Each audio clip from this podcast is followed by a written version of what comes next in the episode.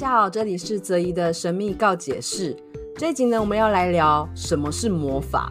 很多人对于魔法的概念呢，一直都觉得那就是哈利波特里面的那种样子吧。所以魔法到底是什么？麻瓜可不可以练习魔法呢？还有魔法到底有什么分类？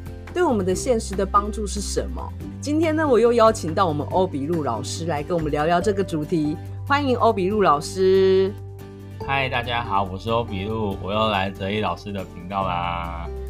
只要就是我没有节目灵感的时候，我就会敲欧比路老师说：“你有没有什么主题可以讲？” 对，我都跟泽一老师说，我来这边，我在当一个寄生型的来宾的。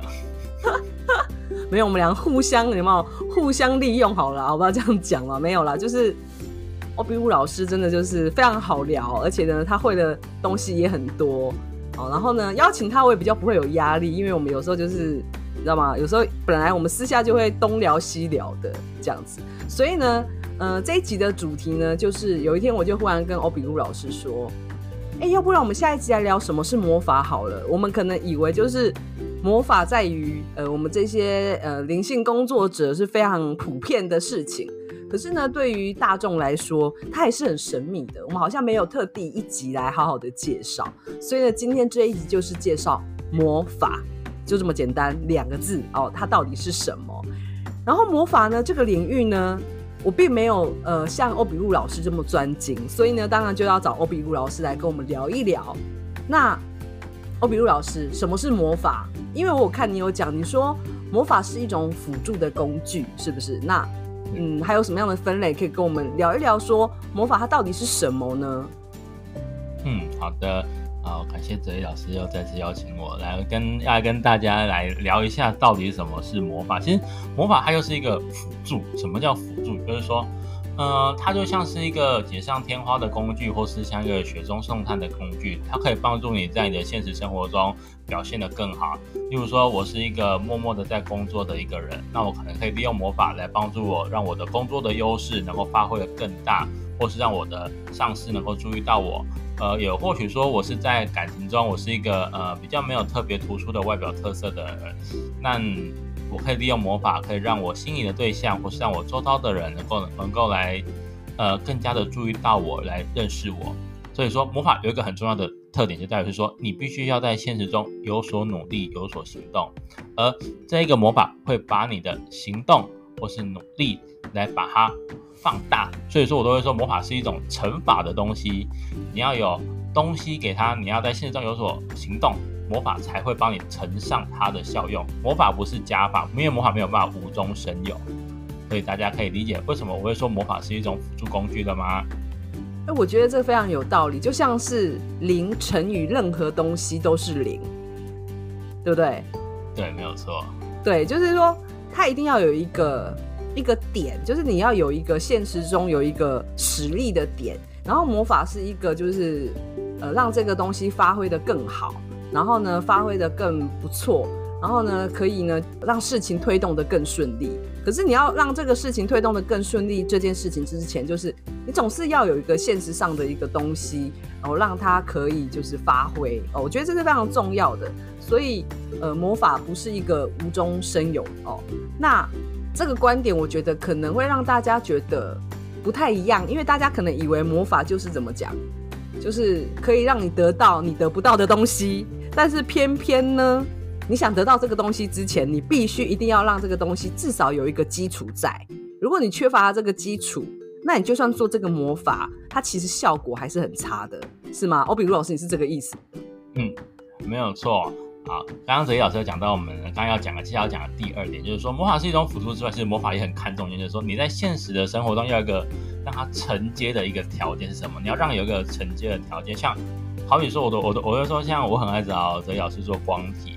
那你要做光体，你要在现实中有一个承接的点，就是说，哎，那你想要用光体切掉什么东西？而有困扰，有究竟是什么？你要有那个点来去做一个切入。而魔法也是相同的一个道理，就是说，哎，我需要获得一笔金钱，那我在现实生活中应该要有相对应的东西，就好比说，哎。呃，我没有工作，但我需要一笔金钱。可是我我应用魔法去讲说，哦，我就是要金钱，我就是要金钱。那魔法是不是会成立？也会会成立，但是会依照你现有手中所掌握的资源、你所掌握的条件、你所掌握的材料来去帮你做一个发挥。就好比说，呃，我就是不想去找工作，但我就是要有钱，那很简单嘛，呃，要么就是你被撞嘛，撞到然后领保险嘛。凶暴。对，这个是这个情况是真的有发生的。那如果说以一个正常的，我我在做的话比较正常，有说，哎，你没有工作，那你需要钱，那你的问题应该是我要先找一份工作。所以我们可以先用魔法来帮助我们顺利找到一份工作，进而才有钱。那如果你有一份工作的话，你要说我想要增加金钱，那有可能就是，哎，你可能加班费提升了，啊，对，你可能加加很多班，所以钱增加了。有可能你的兼职做得不错。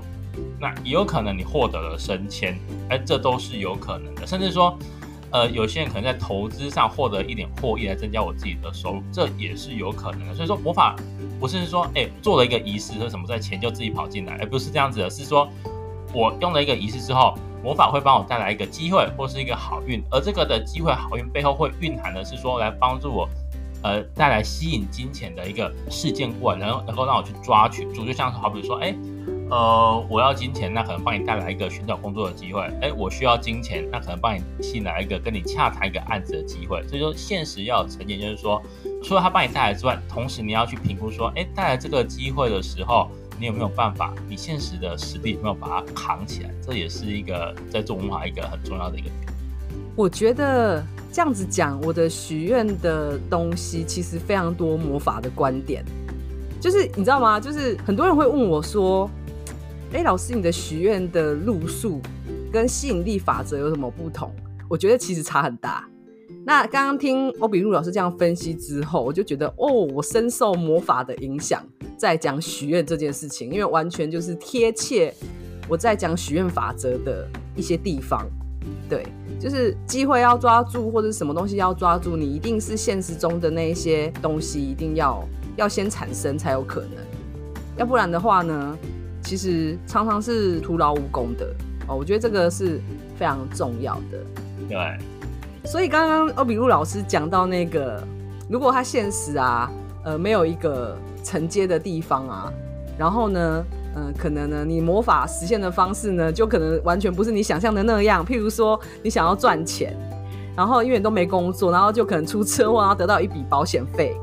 哦，这个就是非常可怕的事情嘛。所以呢，在做魔法的时候啊，就是现实的东西一定要考量，好不好？那欧比路老师，你觉得还有其他部分要补充的吗？嗯、其实我在做魔法的时候，我都会说，呃，在做魔法就好比是在种植一个植物。我就说像，像呃，魔法它是需有时候是需要时间去酝酿，是去催化的。嗯，我不太喜欢说什么用了魔法之后几天就会生效这件事情。我反而会觉得说，哎，如果说你使用这个魔法，你规划你在几个月内要达成这个目标，我觉得这个是比较重要。所以说，魔法是像一个植物一样，特别是像植物的根一样，在帮我们运作。就好比说，哎，原本我们以为说，哎，我点了金钱魔法之后，哎，奇怪，应该是要往吸引金钱这个方向走去啊。可是反而我却一直遇到的是说，哎，主管一直要送我去进修，或是要要我去做呃训练，让我去考执照或考证照。哎，我想要奇怪，哎，不是我点了金钱之后，我主管要帮我加薪吗？啊，对啊，没有错，你主管要帮你加薪嘛。可是你要有证照，你主管才有理由帮你跟上面的人申请。所以都会说，有时候可能我们的魔法说，呃，它的预期的运作方式跟我们不一样，可是我们的迈进的目标是一样。就好比说，我要从高雄到台北，我不一定要坐高铁，我也可以坐火车，我也可以坐客运。虽然说，呃，我可能搭乘的地点不一样，但是往我目标的迈进的。方向是一致，这就是魔法的一个很好玩、有趣的地方。就是说，哎，很多时候总以为你会魔法像你预期的这样走，可是不会。我觉得魔法它是比较更通盘性，在帮你看的是一件事，说，哎，你有什么东西不足，我帮你补足。这在魔法中其实很多的面向都会出现，尤其是不论是金钱啊、爱情，也有常常这样的一个出现。就像很多人都会认为说，我做了爱情就会有吸引到一个人进来，没有，往往往是那种以前在。社交圈中比较不善于言辞的，嗯、你会发现到说，哎，我好像突然间打进一个人际圈或交友圈中，呃，去慢慢的认识人，然后让我自己愿意跟这些人互动啊。对啊，因为你谈恋爱是要一大群人中有互动，从中去挑选出自己喜欢的人，你才有办法进入到感情。可是，呃，你以前你没有在进入这个圈子，你没有在跟人家打交道，那么你要找到这么一个对象也是很困难的。所以说，呃，我都会说，魔法就像一个植物的根一样，是慢慢的往下去扎根，慢慢的去延伸的。所以说，有时候魔法，呃，你要去看的是说你的愿望。对于你自己来说，呃，这个难易度会不会太高了？那如果高的话，没关系，那我们是靠时间来帮我们累积这个效果啊。如果很简单的话，那可能一下子就成功了。所以都会说，呃，魔法这件事情呢，你设定的愿望很重要，呃，你设定的愿望的难易度会取决于这个魔法帮助你发挥效果的，呃，显现的程度的多或是少，这点是很重要的。我想要讲一个就是负面的例子。我也曾经就是呃许愿，然后做了一些魔法，希望我的事业可以更加的，就是就是更挑战性更多，然后增加更多的收入来源之类的。结果可能我也不知道哎、我那时候不知道发什么疯，可能做的魔法还蛮猛烈的，可能那个对我来讲有点难以承受，所以同时几个魔法的效果就是有成真的时候，我真的吃不消，就是我真的。我真的吃不消，就是整个累到爆，然后累到就是身体都是没有力气，然后我就心里想，为什么会这么累？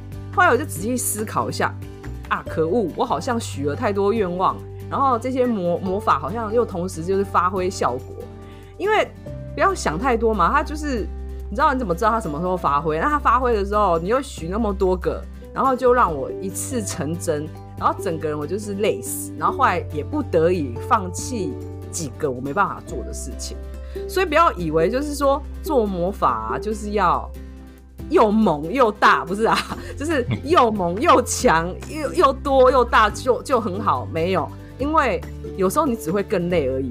哦，比如老师，你有这种例子吗？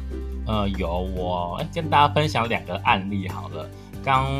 所以老师说有一个叫用，就是我们会很喜欢用猛烈的一个魔法来帮助我们来做一些我们想要的事情。那我想要举一个案例，先举一个金钱的好了。金钱来说，其实在做猛烈的时候，一定我们会选用的是我啊，我自己会选用的是火星。那圣徒的话，可能会选圣加书，我们就看你，你想要走行星还是要走圣徒。就嗯，快速金钱好不好？好，我缺钱的时候很好用。可是快速金钱是来得快，去得也快。但是我们会发现到，其实很多人呃会想要去赚这种快速金钱。那我觉得喜欢赚快速金钱并没有对错，因为有可能他从小到大的生长环境就是如此。我有一个哥，他就是他是那种他从小大就是那种观光圣地出身，就是游客的时候就是旺的时候很旺，淡的时候很淡，所以他们都会趁游客来的时候赶快先赚一笔，不然有可能淡季的时候是。一个人影都看不见，所以说在他的魔法上，他很习惯用这种快速金钱这件事情。那快速金钱好吗？当然好啊。如果说你想要走销售取向，就是要卖东西的，当然好啊。可是如果你要走长期经营取向的话，诶，快速金钱可能就没有那么适宜。呃，我都会说，嗯，你走快速金钱当然可以，是你要先搞清楚。你的目的是什么？如果说我真的缺笔钱，我想要做，那可以。可是我说我要长期的经营，可是我每次我遇到问题，我没有钱了，我就要用快速金钱来帮助我吸金钱。其实。呃，你会发现啊，你会发现你的魔法会越来越没有力，哎，每次吸来的钱会越来的越少，然后你就会开始陷入了自己的自我的怀疑中，一开始说，哎，是不是有更好的药草，是不是有更强大的什么东西要去做，还是有什么老师有藏什么不我不知道，还是说，哎，其他老师说，呃，要多做什么东西，这样子才可以让我的魔法更有效？其实。我会觉得这魔法追根究底还是归于人性啊，就是说，哎，你的商业的模式，你到底是想要是什么？到底是要长期经营，还是要只是短期销售？这个东西才是取决于你魔法品质的最重要的一点，而不是是说我没有钱，就是拼命的用魔法来帮我吸钱。那个很多时候，呃，你只是把自己逼到一个死胡同里了。对，呃，这就像是比如说在个人品牌经营上。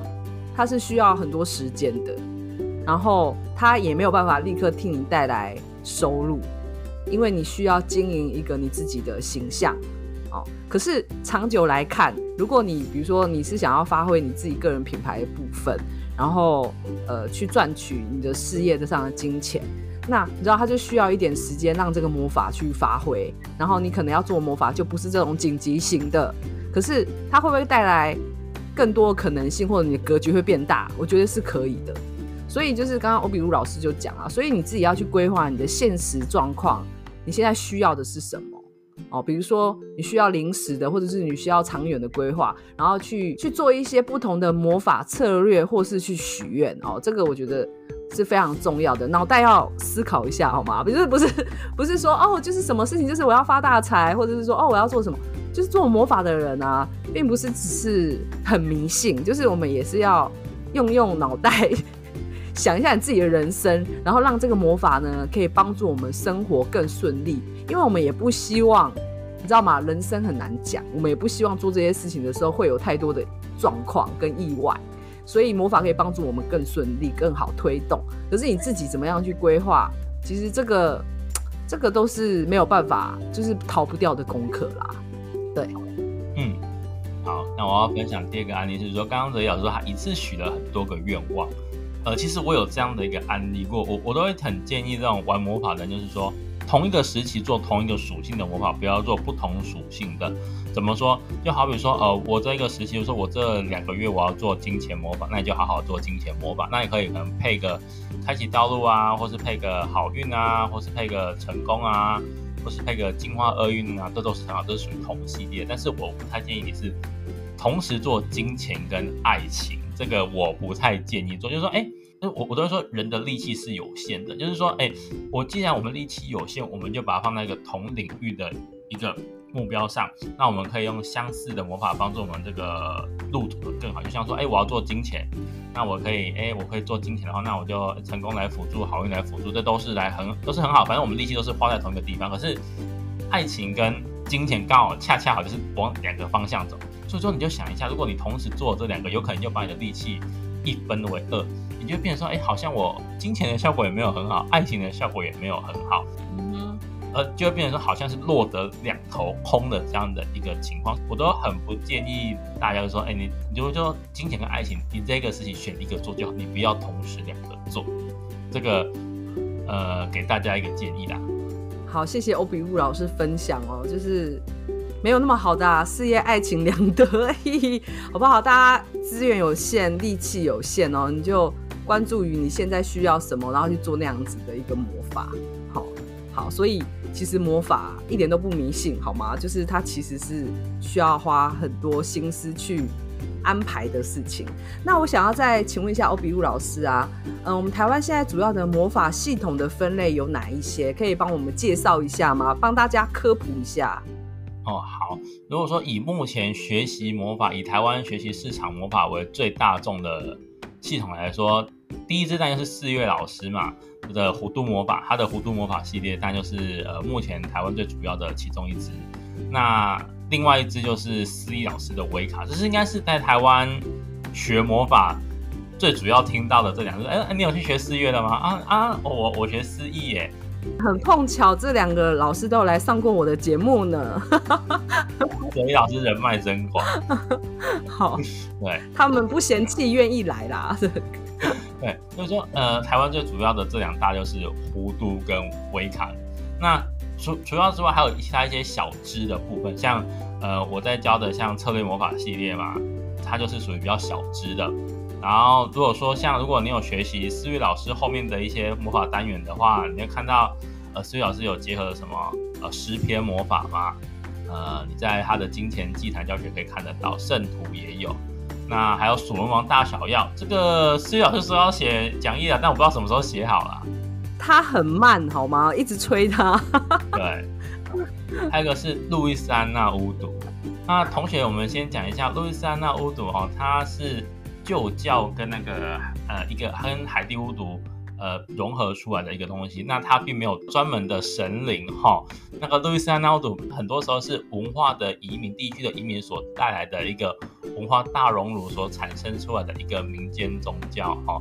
所以说，呃，如果有人跟你说哈，我有在办纽奥良的专属神灵叫圣艾克斯普提特，那个哈，你就可以直接给他打个叉叉，就不用理他了啦。好，同学懂了哈，不要被骗。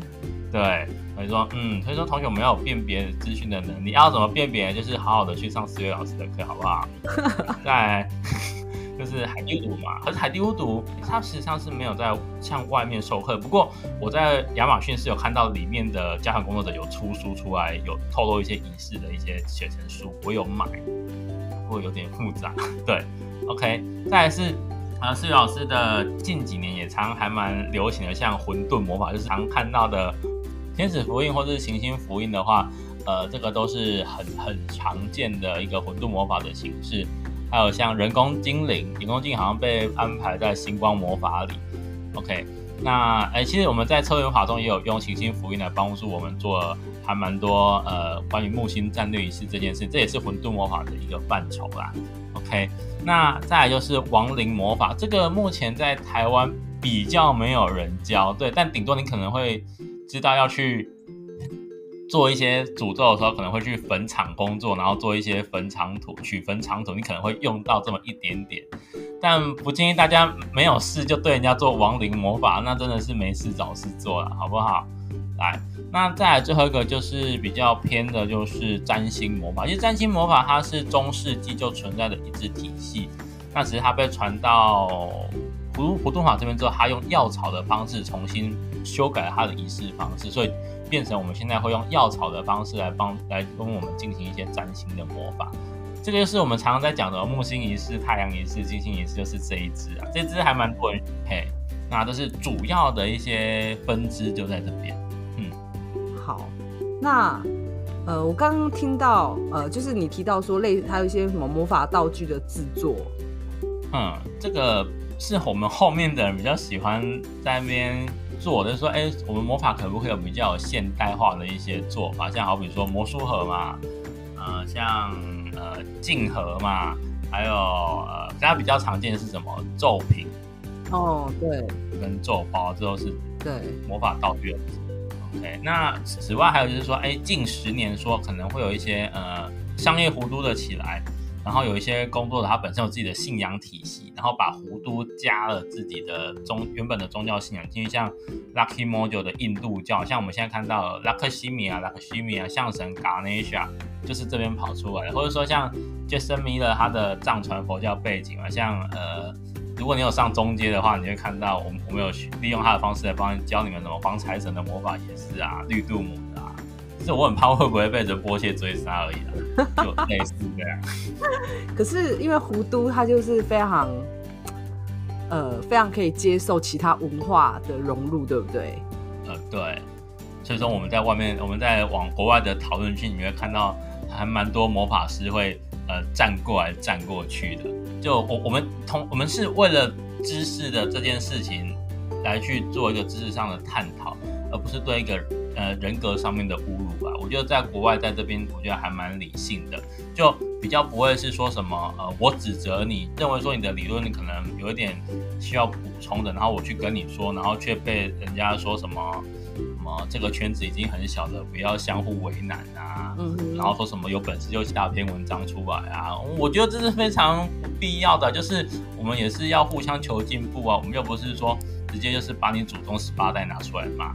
觉得呃，我们还是回归到一个知识上的理性探讨，就会比较好啦。我觉得，呃，你的信仰哈，你的文化，然后甚至你学习的就宗教，就跟信仰一样，我觉得它是一定会影响到我们在做魔法的时候的一些应用。我觉得这是很难免，对不对？那只是说这个应用的时候，我们还是要有一定的脉络跟基础。去做，嗯，哦，那去做一个结合，因为其实有时候我们会觉得，比如说这种跨文化的魔法，它为什么有些人做它是可以柔合的很好，甚至很有效果，有些人就是乱搞呢？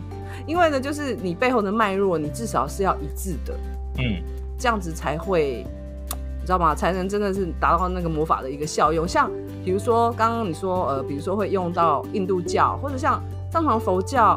呃，融合在弧度魔法里。那我也听过，呃，藏传佛教的一些东西，就是不是魔法，但是催眠师。哦，催眠师他深受那个呃藏传佛教的一个信仰的的一个训练，所以呢，他的那个催眠的东西里面，他会加入一些呃施受法，他还会打结。做那个结界。嗯，对。那你看嘛，啊，这些柔和，你你要说它它很奇怪吗？没有，它如果用得很好，而且真的能够帮助人，那我觉得，嗯。啊，不是乱搞好吗？就是，所以呢，就这个东西呢，它还一定会深受我们的这些信仰跟文化的影响哦，这是无可厚非的啦。因为魔法也是跟我们生活息息相关的东西。嗯，对啊，像我跟大家再分享一个案例，像为什么藏传佛教可以被拿到葫芦来做，其实它有点类似像，有点像一神教的这样的一个信仰当中，呃。葫芦它原本是上主，然后人嘛，那藏传佛也有点像，他他们呃比较什么释迦牟尼佛下来就是一堆佛菩萨嘛，就有点类似。嗯哼哼，对，没错，对，没错。那其实藏传佛教它是一个比较封闭的一个宗教系统，我们我们不是贬低，是一个它是应该说比较严谨啊，很严谨啊。我补充一下，就是你传的，你受到的法都是需要被就是允许的，你不可以乱投。对。对，所以也因为这个事情，我有考量到。所以说，其实我们在编一些魔法仪式的时候，其实我有被一些我们常听到的藏传佛教神灵拒绝过，就说：“呃，我没有办法接受你魔法。”真的很多，好机车哦！对，不好意思，但是但是这个真的很赚藏传佛教的风格，真的，对，他绝对不会是很包容的。对，他很多东西都是，要不然为什么他们那么多密教？嗯。对对，所以说我我们不会，我们有注意到藏传的东西是这样，所以我们不会胡乱拿了一个东西就过来。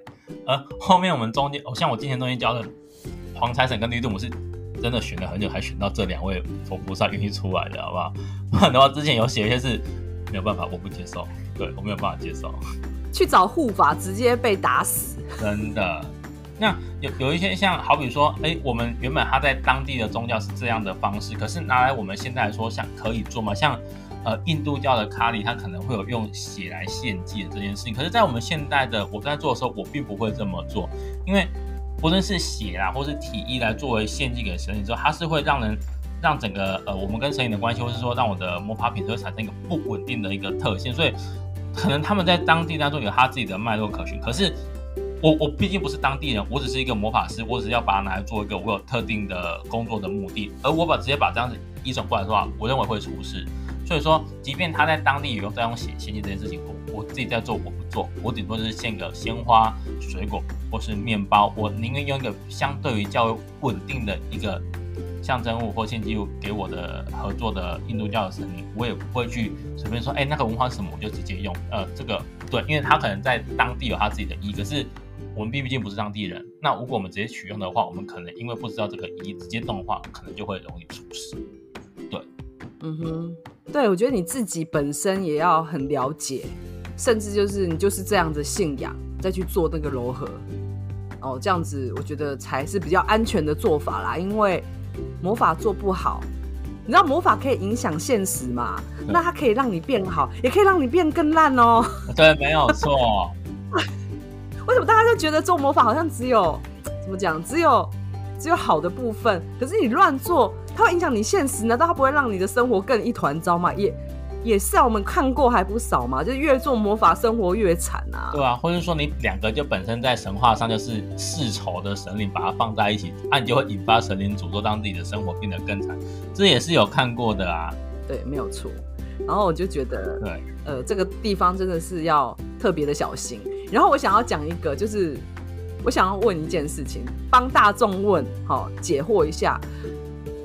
呃，就是有很多人在讲说，哎，魔法是不是有分白魔法跟黑魔法？那我们要请欧炳玉老师来好好吐槽这件事情。虽然哎，我们刚刚没有这一题哦，可是我刚刚想到说这个一定要讲。呃，红姐，我跟你说哈，如果你有看到这个，你就可以直接把那个视窗关掉了啦。哦，我是挖坑给你跳啊！好，我们先讲一下，就是说白魔法跟黑魔法，有人认为说白色是正义的，黑色是邪恶的。呃，我不认为是这样子的一个分法。我认为所所谓的白跟黑，可能就是说一个是左手途径，一个是右手途径。我认为说，可能一个是比较符合我们社会常理的一个方式走，可能一个就是走我们台面下的方式走。我认为说。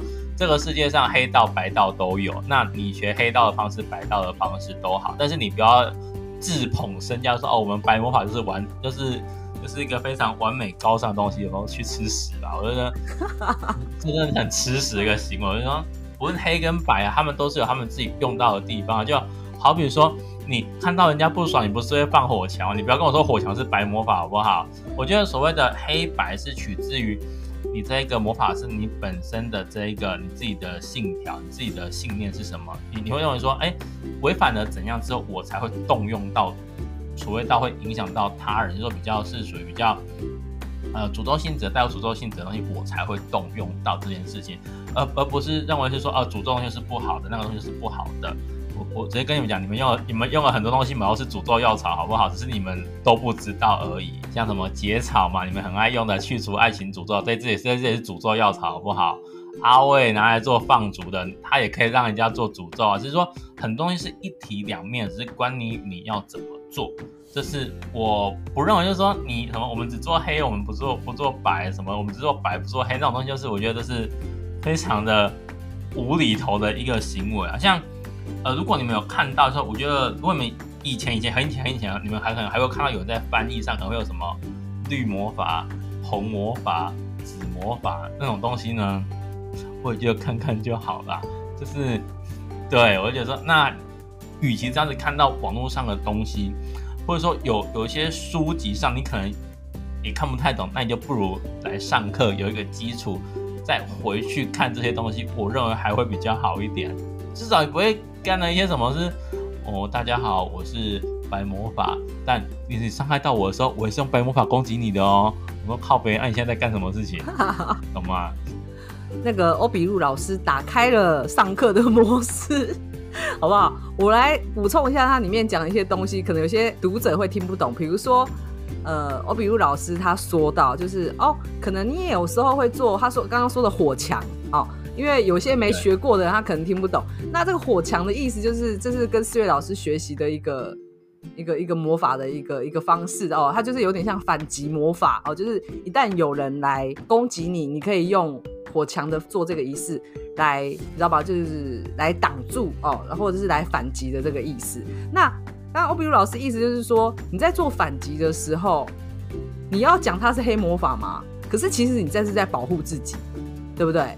嗯，对。那那所以你必你难道你要就是好像把比如说一些祝福的魔法或者一些比较争议型的魔法说成是优雅完美的？那这种保护你的魔法，难道你就要说它是很黑暗？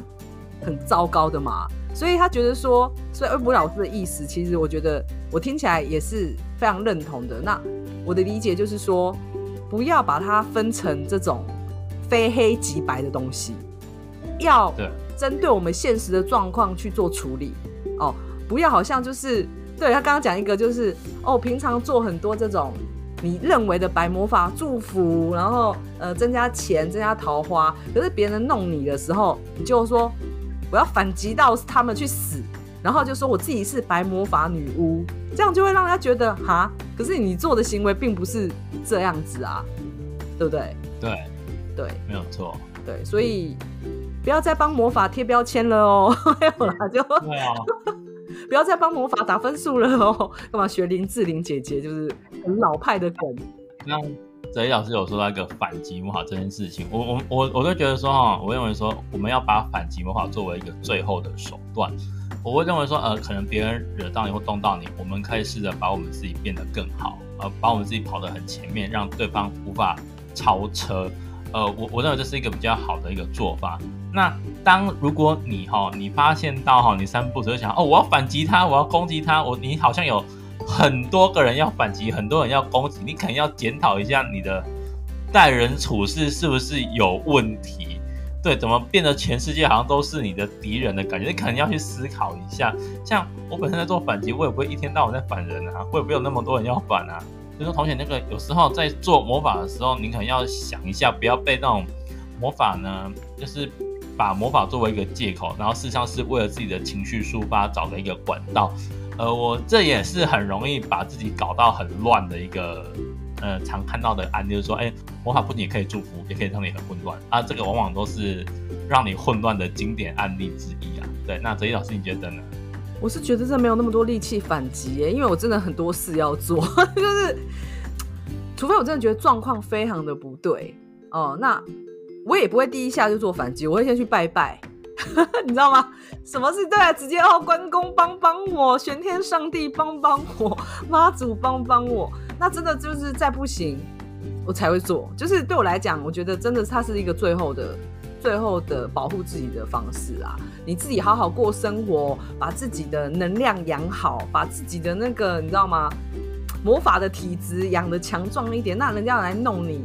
你的确就比较有抵抗力，而不是动不动好像就是什么弱鸡啊，动不动就可以被打到。我觉得这样子你也太烂了吧！就是你的魔法修炼是不是应该必须就是你知道吗？就是再加油一点哦，好不好？这样子，或者是我是这样的感觉啦。哦，所以最后一个部分哈，就是说我们在重点是说我们要如何将魔法使用的更好这件事情。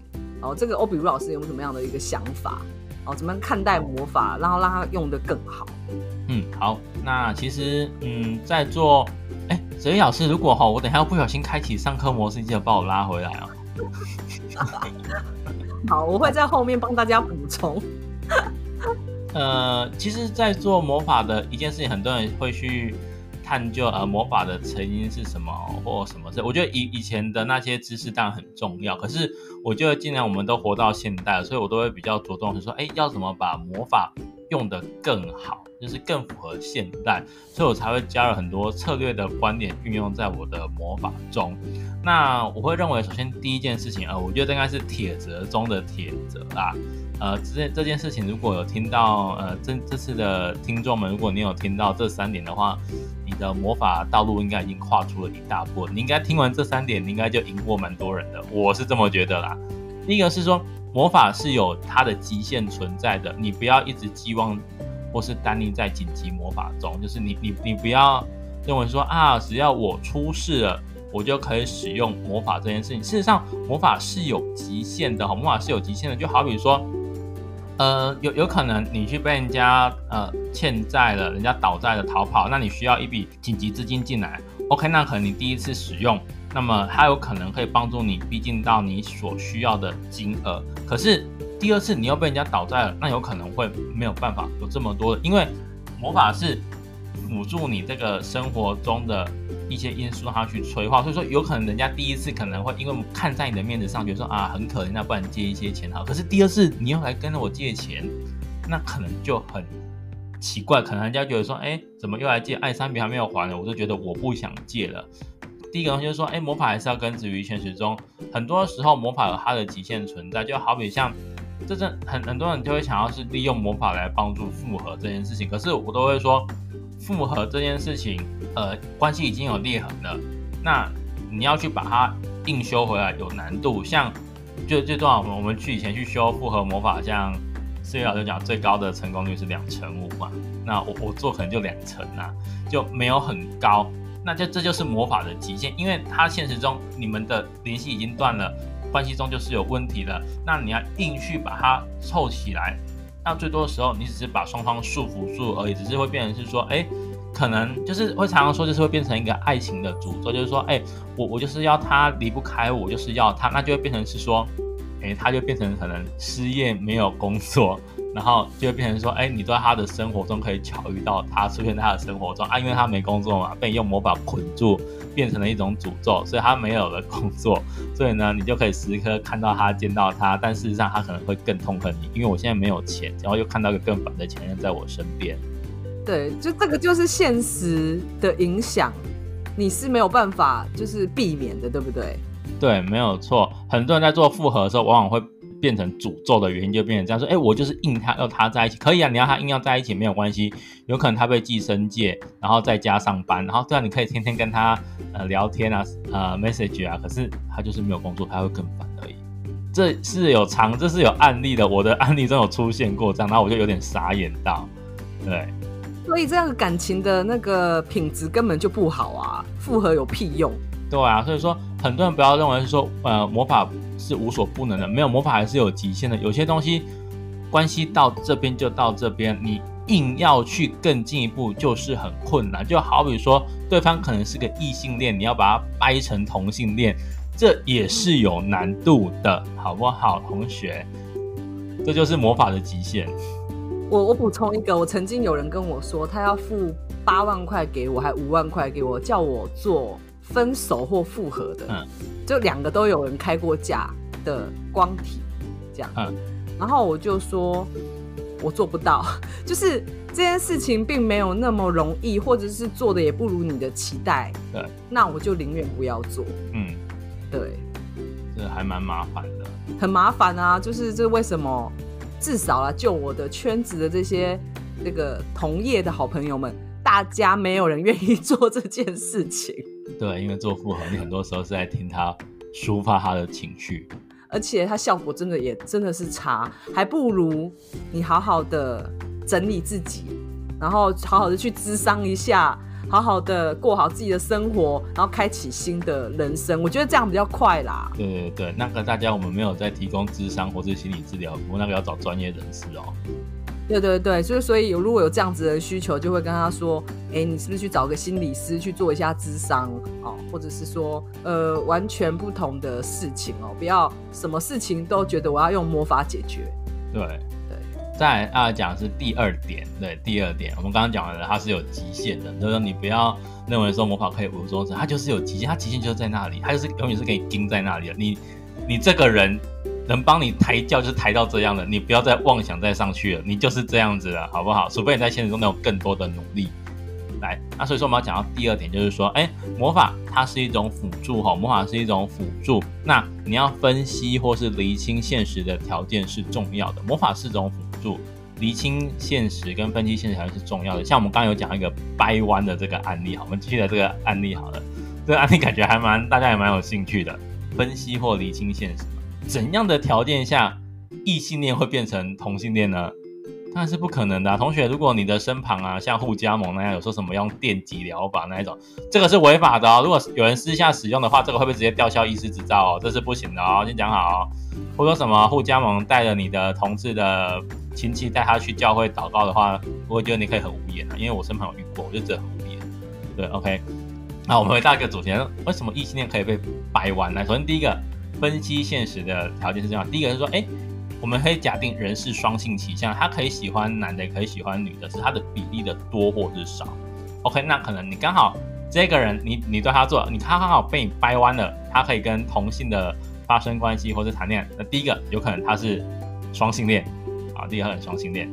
第二个他有可能是深贵，他可能是以前迫于传宗压力的压力的这种，而把自己的性向隐藏起来，那结婚生子之后，而晚上的时候偷偷跑出来找人，好，是第二个。在第三个，他可能是对于性比较开放的异男，对，他可能可以接受这件事。对，我我有听过这种的。对对对，这是三个的成立的要点。啊，不然第四个就是说，事实上他是同性恋，只是他装的很像异男。啊，这个也有，嘿，我身旁有人遇过他是同性恋，可是他都被他身旁的人遇当成是异性恋。哎，这怎么装的啊？我很好奇他是怎么装的。我也不知道，你要问他身边的好友。我好岔题，但是我好好奇哦，就是他看起来就非常异性恋的样子，就一副直男的样子嘛。对，但他实际上是同性恋。哦，这个有。OK。对，好厉害。嗯，所以说这个是分析现实条件的重要性。它可以被掰弯没有错，可是你要看到它是这四个四种中的哪一个。像如果说他有可能是深贵的话，那。你当然要跟他结婚是不可能，因为他已经有结婚生的，这是现实的限制嘛。